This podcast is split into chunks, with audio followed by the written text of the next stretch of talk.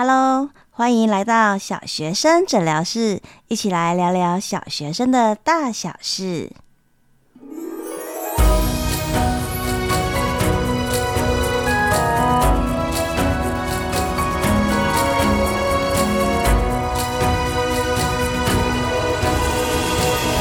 Hello，大家好，我是怡晨，欢迎再次回到小学生诊疗室。不知道上一集大家听完之后，回去有没有做一点点微小的改变？其实每次微小的改变都会带来很大的不同。所以上次我们分享了阅读的三个小小的方法：给空间、给时间跟给支持。给空间，我们在孩子触目可及的地方随处放一些书，常常更换。给时间，一个礼拜，或是更好是偶尔两三天，我们就有固定的一个时间，大家坐下来读读书。最后给支持，读完书之后呢，不要强调看的书的多少，不要强调看的书的难易，而是给孩子自由。看完书之后跟他闲聊，诶，这本书好看吗？哪里好看啊？诶，你为什么这本书不喜欢看呢？你觉得不喜欢的在哪里？诶，你看，妈妈最近看的这本书，它是说什么什么什么？好，简单三个方法。那今天呢，我们就延续上次，好，我在我第一本书里面的从读到写的主题，在分龄，也就是说，根据低、中、高程度不同的孩子，再给大家一些回答问题的一些方向。那首先呢，想要跟大家分享的就是啊，其实我们要带领孩子阅读，首先一定要知道哦，这些阅读的孩子阅读的书籍其实有难易之分哦。最简单的，大家应该蛮熟悉的，就是绘本，再来其次是桥梁书，第三个就是纯文字书，也就是说。绘本大家应该都蛮熟悉的，桥梁书是什么呢？其实它就是图画书跟文字书中间的桥梁，也就是说它的呃里面的内容大概是图占一半，嗯，文字也是占一半。那事实上，其实桥梁书也有难易之分哦。哦，给大家考考看，比如说有两本桥梁书，有一本就是一本里面就是一个小故事，另外一本呢，它是一个故事，可是它故事比较复杂，所以它分了情节一、情节二、情节三。那这两本比较适合怎么样从绘本看到桥梁书的孩子看呢？是的，没错，就是先单一的故事情节。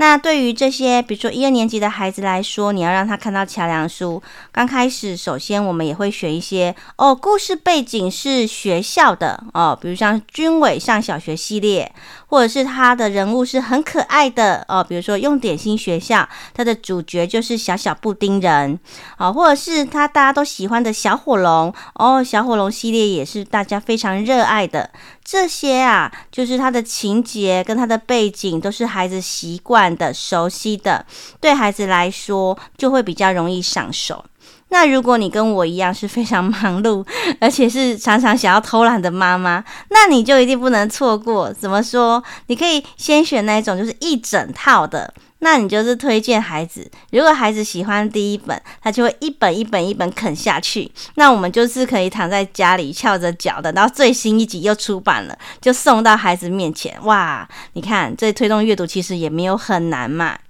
那但是如果你是高年级的家长啊，那特别要请你去观察一下，孩子是不是真的有看到少年小说呢？那事实上，其实很多孩子啊，绘本 OK。桥梁书，OK 啊，看到那个纯文字跟很多字的书，就一个头两个大。事实上，最困难的就是从呃，我们桥梁书要到少年小说纯文字的这个阶段了，因为它的文字其实还蛮多的，所以它需要识字量很大，也需要大量的处理文字的能力。但其实还是有很多方法可以去帮助孩子的哦。好，例如像我的偏乡孩子、偏乡学生，其实很多孩子到一年左右就可以从呃前面简单的读物可以到达少年小说，而且是全班。其实方法也蛮简单的。好，这边推荐给大家三个方法，就是三个在从读到写这本书里面讲到的方法。第一个呢，当然呢、啊，一样先从简单开始，所以我们可以先选一本比较简单的少年小说。这边推荐呢、就是像是少那个首府男孩，也就是说，其实很多比较没有办法处理大量文字的男孩子，他其实有些孩子他喜欢比较运动型的哦，或者是冒险类的。还是像交通工具、挖土机呀，哦，或刺激的、惊险的、有趣的这些，那所以一本高动机的少年小说就很适合。而且像《首府男孩》这个篇幅少少薄薄的一本，其实就很蛮适合的。那说起里面的内容，真是更是叫人家就觉得哇，非常的精彩。像我现在偶尔还是会拿起来回味，因为他写的实在是太好太棒了。他在故事讲什么呢？他是讲说有一个呃十几岁的男孩子布莱恩，他就坐着那个直升机要去找他的亲人，那手上就是有他妈妈送给他的一把斧头，就是随手可以拿到的，就是在比较短短柄一点的手斧这样。可是没有想到，那个驾驶竟然就是驾驶途中心脏病发，整架直升机呢就坠毁了在杳无人烟的森林里面。那他降落的时候还好是降落在湖里，然后布莱恩就游了出来。可是驾驶就已经就是当场就死亡了，就只剩下布莱恩一个人。他一个青少年，然后又在这一些这个那大大的那个森林里面，那附近都没有人，搜救队也不知道什么时候才会来。他能靠的就是手上这一把斧头，那怎么样活下来？那里面就非常巨细靡遗的写出来啊，包括说哦，布莱恩刚开始先去采一些莓、野莓啊来吃啊，然后遭受到蚊子的攻击呀，然后生火也不像我们在电视上面看的那么简单，随便就搓搓搓就有火了，没有哦。他除了要找适当的木材，然后生了好几次，然后又没有，又怎么样怎么样，来来回回好多次。那因为他很精彩，他还曾经就是收录在就是呃。国小的国语课本里面，那所以这样的那个情节是非非常刺激，而且是非常引人入胜，然后描写的非常让人家觉得好想继续看看看下去，到底他最后是怎么样让自己活下来？那他最后到底有没有求生这样子？哦，所以啊，这一这一本书，它一一一套刚好是五本，就非常的精彩，孩子就一本一本啃下去。我记得我那时候介绍给五年级的孩子看的时候，他们就哇，大家就纷纷传阅，马上就变成一个共读的群组。而且他们还非常热情哦，他们还把这本书就拿去推荐给自然老师，自然老师看完就哇，真的是太好看了，好有趣哦，哇，读起来真是太享受了，然后拿去推荐给社会老师，所以我这一套书就去外面这样流浪一大圈，等到我回来我身边的时候已经一年多了，但是真的很有趣，而且非常的精彩，推荐给大家。那这个作者就是因为呃他写了这本书，然后我记得我看报道的时候还看到美国国家地理频道还说。说，哎，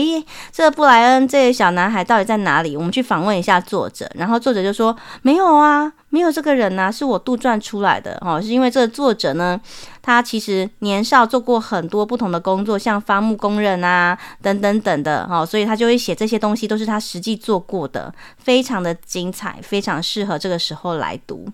所以大家可以看到，像这样一本哇非常有趣的书，而且好多这样的书单，对于孩子来说，他就马上哇就被吸引住了。那第二个是什么呢？我们可以先选，跟刚刚桥梁书一样，我们可以先选一本可以让孩子分期付款。怎么说呢？比如说像这一本一本书上，比如说。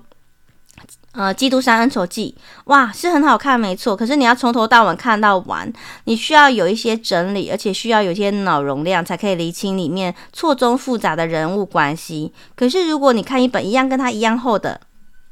天方夜谭》，它里面虽然也是很厚一本，可是它里面是好几个独立的小故事。那先让孩子看看完之后，他觉得哇，我好有成就感哦！我可以看这么厚的书，再去看其他的。哦，诸如此类的书单还有很多，像是《包公传》，孩子也很喜欢哦，或者是像其他这样子分章节的书，都很推荐给孩子。那第三个呢，其实就是对于现在的孩子来讲，我觉得也是很有用的方法。其实很多优秀的小说最后都会改编变成影视版、电影版或卡通版都有。所以呢，不妨就是趁机会让孩子在寒暑假或礼拜五的晚上啊，先看看电影一部分，或者是我们可以先看个预告片哦，然后再去看书。哦，举例来说，像罗杰达尔他的所有的系列哦，有很多本都有拍成非常精彩的电影，像马蒂达就拍成电影《小魔女》，而且甚至呃也有歌舞剧的版本。那比如说像《追梦巨人》也有哦，等等等。那比如说像呃，我记得《黑猫鲁道夫》这个也是有改编成电影，也非常的精彩，也都很适合。好，所以不妨大家可以先去找这些哦，类似影剧的作品。那在《从读到写》这本书里面，它后面也有附书单，可以让大家就是按图索骥去看。好，所以呢，我们今天就稍微分享了低、中、高年段读的书。那相信大家去带着孩子去读，其实都会有很大的收获。好像我自己，我在长期在带领偏乡的孩子，可能刚开始一个班级啊，他的学业成绩不是非常的顶尖，甚至于可能学习辅助都有一半的孩子需要补助。可是就是因为有大量的阅读打底，当他学会了阅读，懂得阅读的策略，可以开始大量快速的用阅读去学习其他科目的时候，到后来，诶，学习辅助几乎全部都通过，我们就。就在课堂上有更多的时间可以去进行更多的活动，像是自助旅行啊，好，或者是专题研究啊等等的，好，所以一样就是跟大家分享上次说的，永远都不嫌晚，只要开始。好，那任何的有任何的问题，也欢迎大家到呃小学生诊疗室的粉丝团，例如可能对哪一方面想要听的主题，或者是这一集的内容有没有什么延伸的疑问或补充，欢迎大家到粉丝团来跟我互动哦。那我们今天就谈到这里喽，好，拜拜喽。